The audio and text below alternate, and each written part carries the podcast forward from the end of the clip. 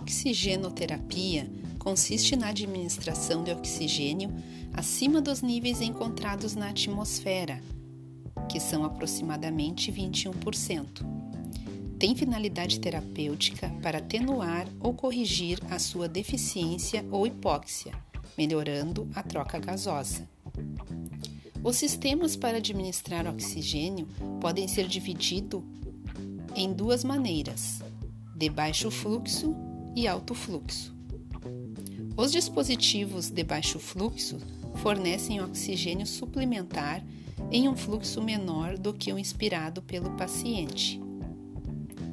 São indicados em casos de dispneia leve com saturação acima de 85% e baixo risco de hipoxemia.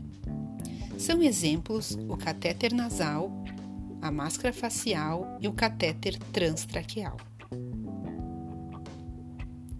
O catéter nasal geralmente é ofertado com oxigênio de 1 litro a 4 litros por minuto.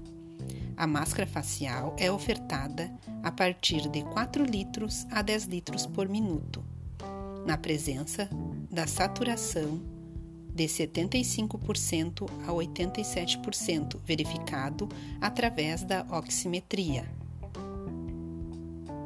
Dispositivos de alto fluxo ofertam uma quantidade maior de oxigênio. São exemplos a máscara de Venturi, a tenda facial e o catéter nasal de alto fluxo.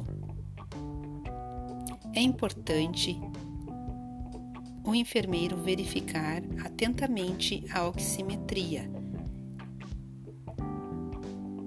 e fazer o controle da mesma para melhor ofertar a oxigenação a essa criança que está atendendo.